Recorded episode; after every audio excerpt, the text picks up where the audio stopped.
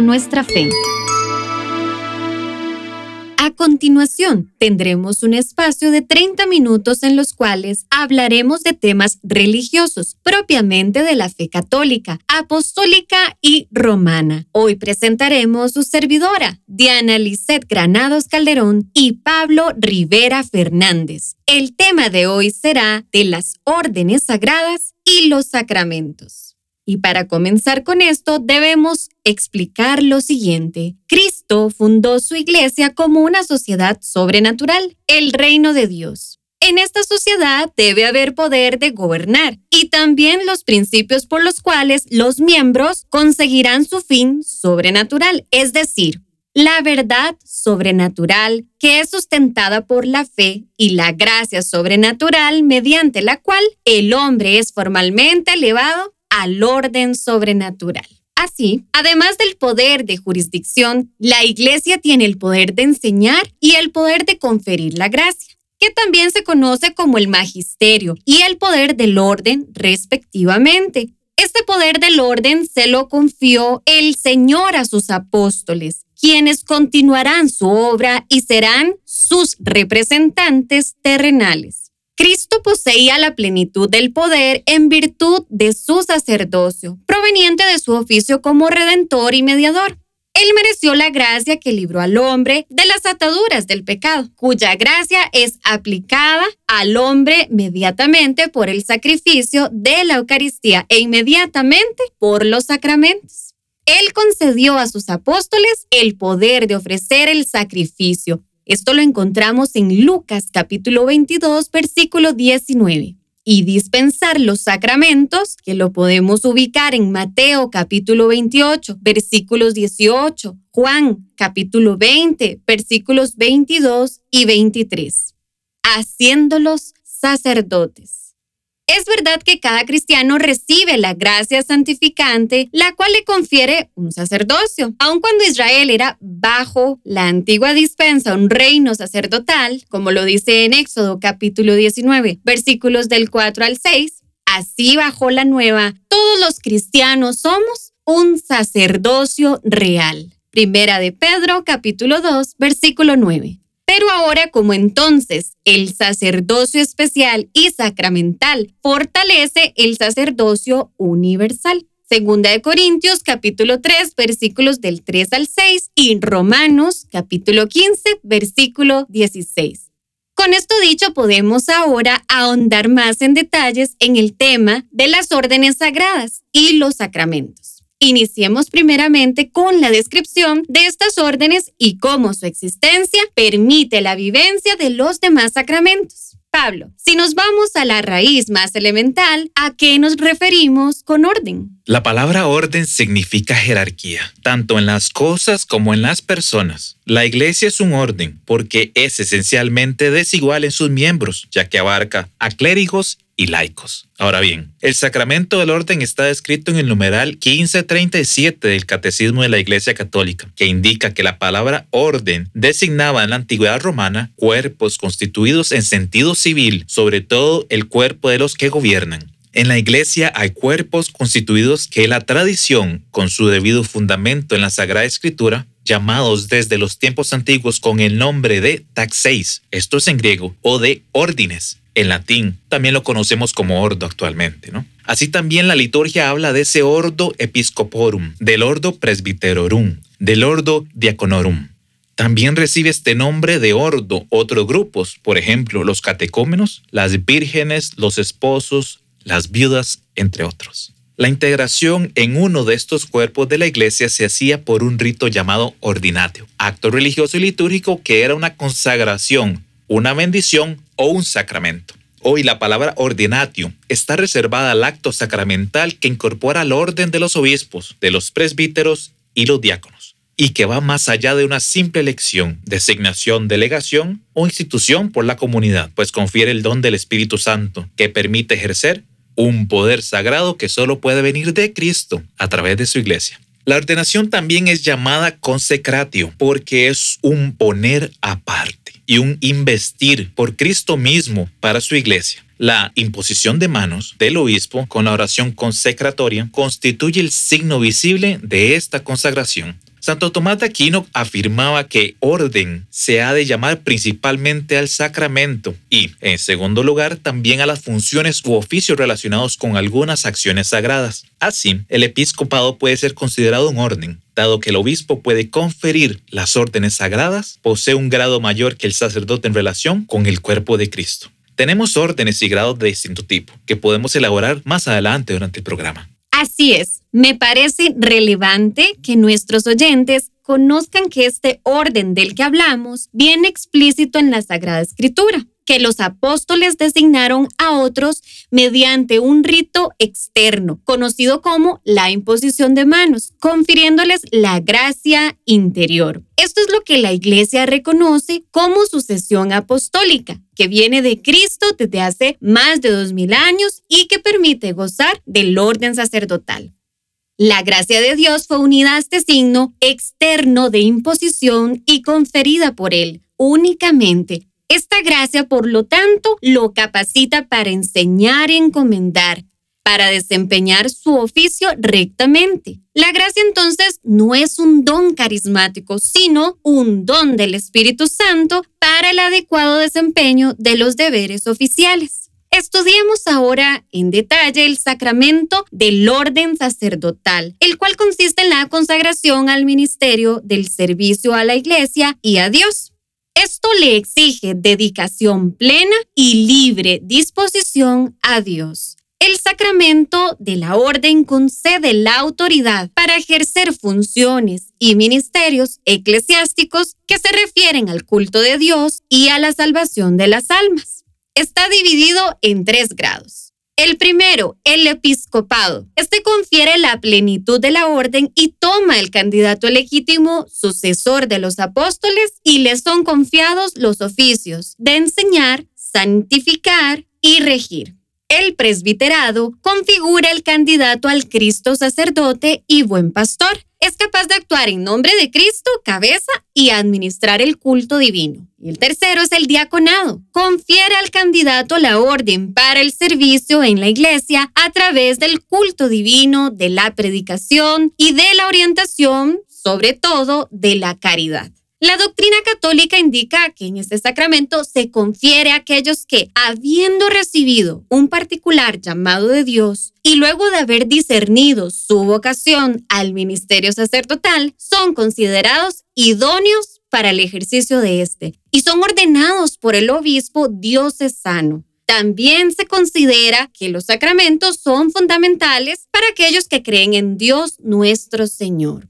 Algo que no quiero dejar de lado y es que este orden, según el canon 1577 del Catecismo de la Iglesia Católica, indica que solo el varón bautizado recibe válidamente la sagrada ordenación. Tiene carácter indeleble. Esto quiere decir que no se borra, tal como en el caso del bautismo y de la confirmación. Esta participación en la misión de Cristo es concedida de una vez para siempre. Pablo, esto que acaba de detallar hace referencia a cómo el orden sagrado se encuentra actualmente. Para conocer nuestra fe es de suma relevancia también identificar de dónde venimos y por qué fue que llegamos a este cambio. Entiendo que existieron distintos grados y órdenes de menor rango que fueron suprimidos posterior al Concilio Vaticano II. Así es, Diana. De hecho, anteriormente teníamos a las órdenes de tipo menor.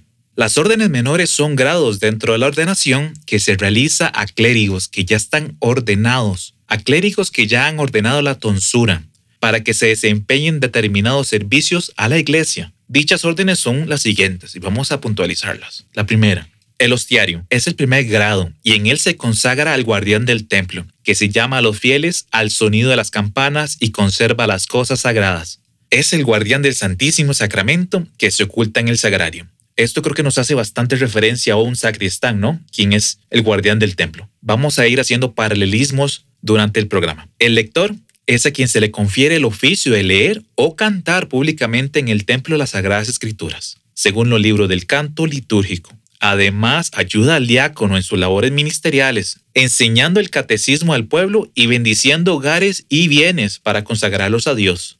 El exorcista es quien se le confiere el oficio de imponer las manos sobre los posesos del demonio, recitar los exorcismos aprobados por la iglesia y presentar el agua bendita. En la actualidad, este oficio solo lo pueden ejercer presbíteros, de ordinario antes del bautismo y de modo extraordinario con un permiso especial del ordinario de su diócesis, cuando a la grave ocasión lo requiera. El acólito es a quien se le confiere el poder espiritual de portar las luces en el templo y de presentar el vino y el agua. Esto comúnmente lo conocemos al día de hoy como los monaguillos o servidores del altar.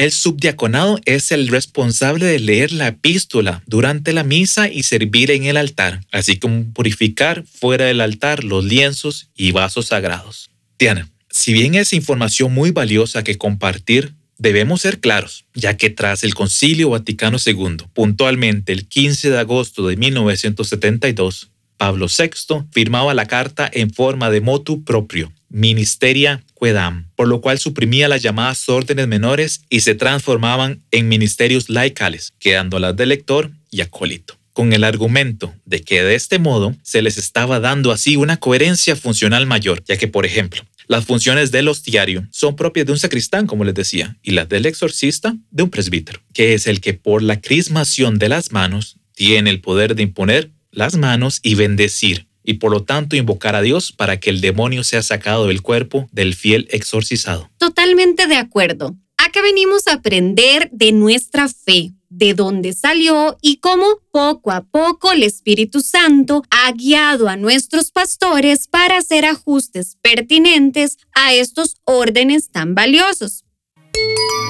Conociendo nuestra fe. Regresamos con el programa y el tema de las órdenes sagradas. Ahora vamos a continuar con los sacramentos. Dice Santo Tomás de Aquino que no hay nada tan divino como el objeto del sacramento del orden y del sacramento de la Eucaristía, es decir, el propio Jesucristo, nuestro Señor. Acá es donde unimos ambos temas, ya que nuestra fe está centrada en la pasión, muerte y resurrección de Cristo, que revivimos constantemente en la Eucaristía.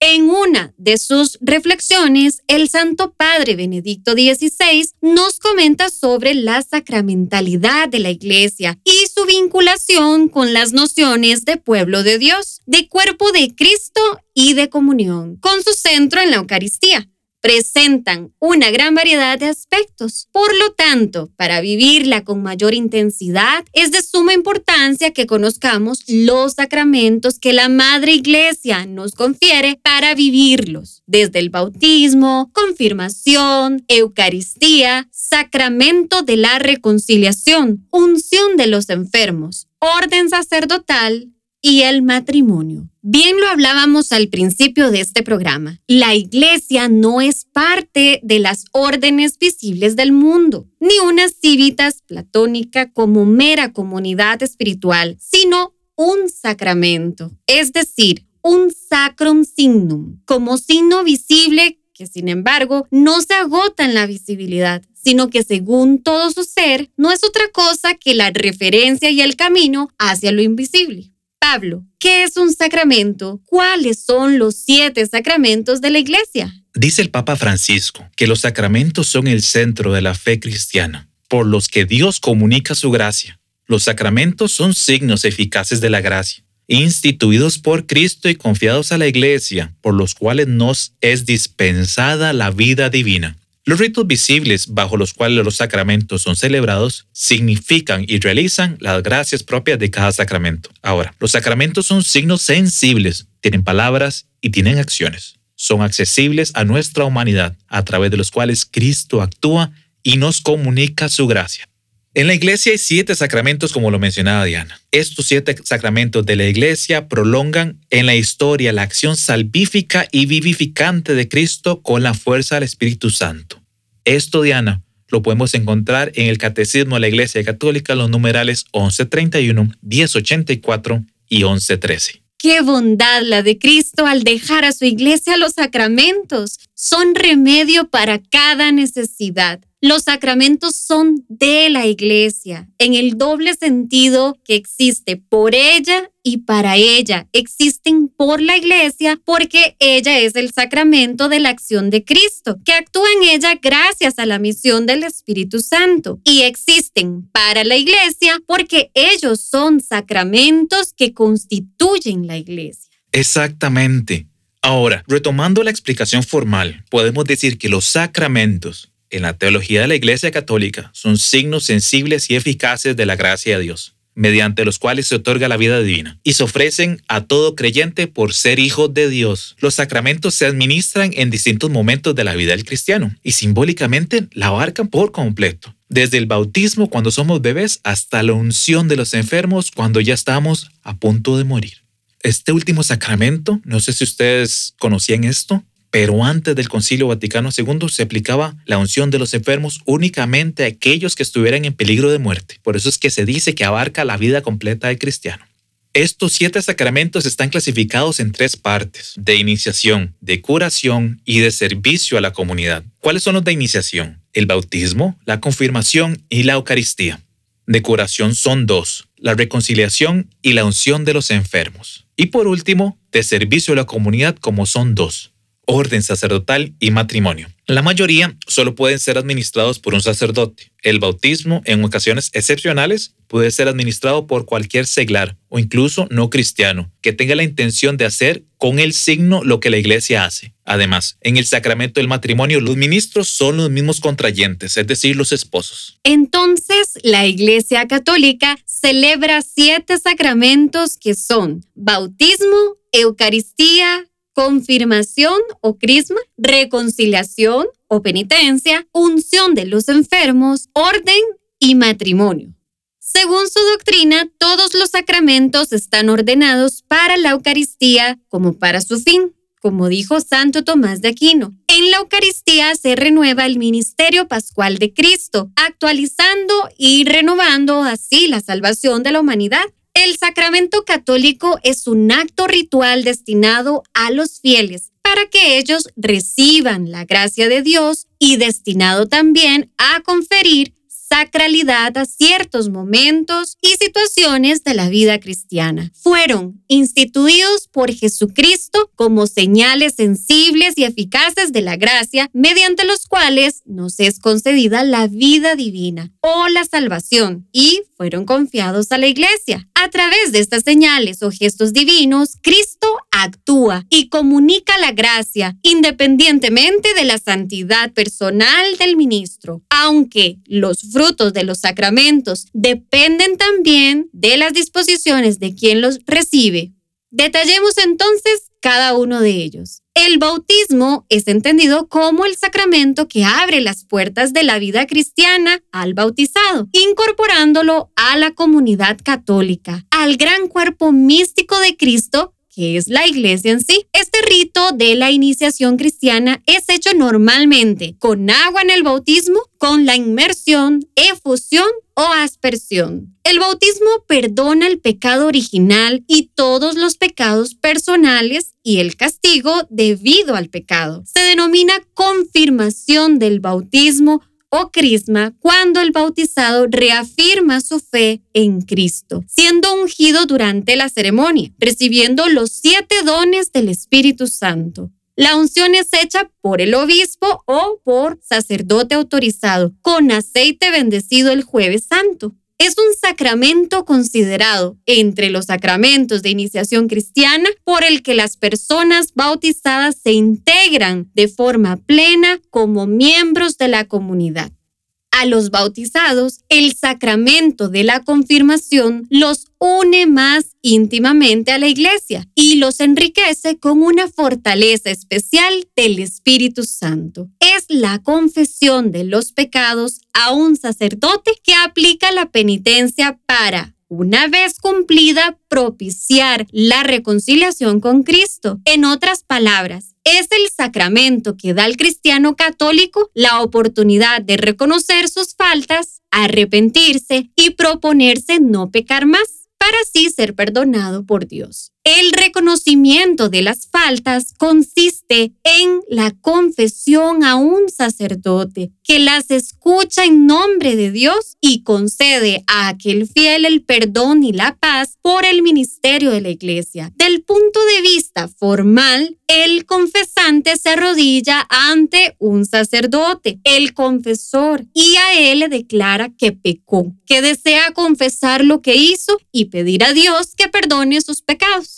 Después de oírlo, cabe al sacerdote ofrecer sus palabras de consejo, censura, de orientación y conforta al penitente, recomendando la penitencia a ser cumplida.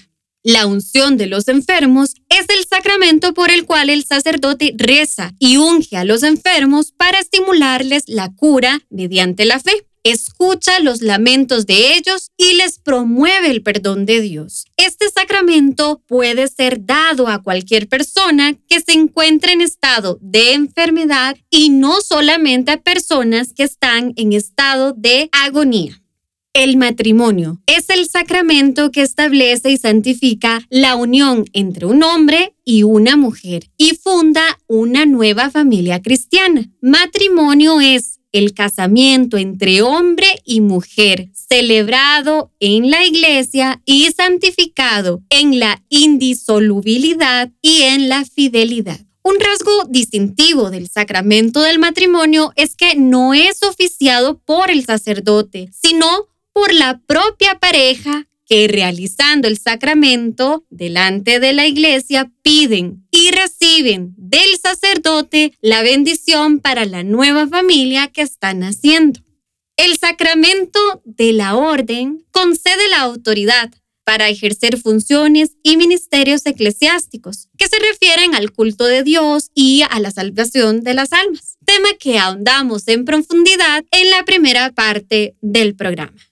Al celebrarlos, la Iglesia Católica, mediante las palabras y elementos rituales, alimenta, expresa y fortifica su fe y la fe de cada uno de sus fieles. Estas señales de gracia constituyen una parte integrante e inalienable de la vida cristiana de cada fiel. Los sacramentos son necesarios para la salvación de los creyentes porque confieren la gracia a Dios, el perdón de los pecados, la adopción de los hijos de Dios, la conformación a Cristo Señor y la pertenencia a la iglesia. El Espíritu Santo prepara la recepción de los sacramentos por medio de la palabra de Dios y de la fe que acoge la palabra de los corazones bien dispuestos. Entonces, los sacramentos fortalecen y expresan la fe. El fruto de la vida sacramental es al mismo tiempo personal y eclesial. Por un lado, este fruto es para cada creyente una vida para Dios en Jesús. Por otro, es para la iglesia su continuo crecimiento en la caridad y en su misión de testificar.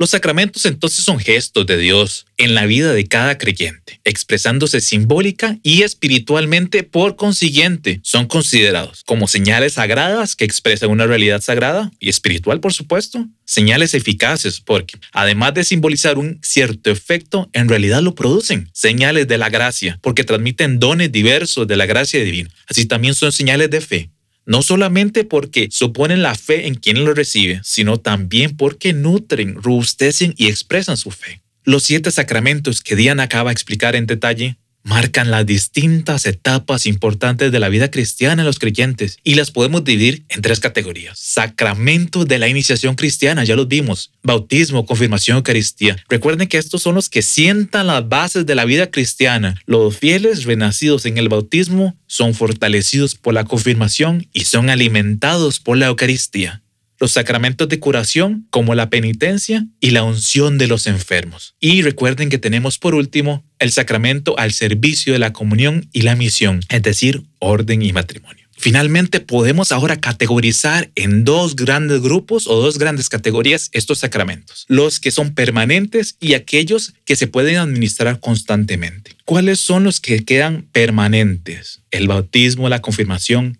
el matrimonio y el sacerdocio los que se pueden administrar reiteradamente la Eucaristía. Conociendo nuestra fe. En conclusión, la orden sagrada antes del Concilio Vaticano II se estructuraba con un orden mayor y otro menor el orden mayor se conservó y tomó responsabilidades del orden menor, quedando únicamente diáconos, presbíteros y obispos. Lo que no fue adquirido por la orden mayor quedó abierto para la participación de laicos, como servidores del altar, sacristanes y lectores. El orden sacerdotal fue creado por Cristo y está en las Sagradas Escrituras. Y el catecismo de la Iglesia Católica es un sacramento indeleble, es decir, no se borra, y gracias a él podemos tener acceso a los demás sacramentos. Es un sacramento de servicio a la comunidad que guía como pastor a su rebaño. Los sacramentos son instituidos por Dios. Son siete. Nos conceden gracias y se viven a lo largo de nuestra vida, como por ejemplo de iniciación, el bautismo, confirmación y Eucaristía, de curación, reconciliación y unción de los enfermos. Y por último, de servicio a la comunidad, el orden sacerdotal y matrimonio. Los invitamos a vivir con mucha fe, devoción y sin prejuicios humanos, ya que son gracias divinas que se viven desde la fe y el corazón. Hasta aquí nuestro programa de hoy. En este su programa, los esperamos.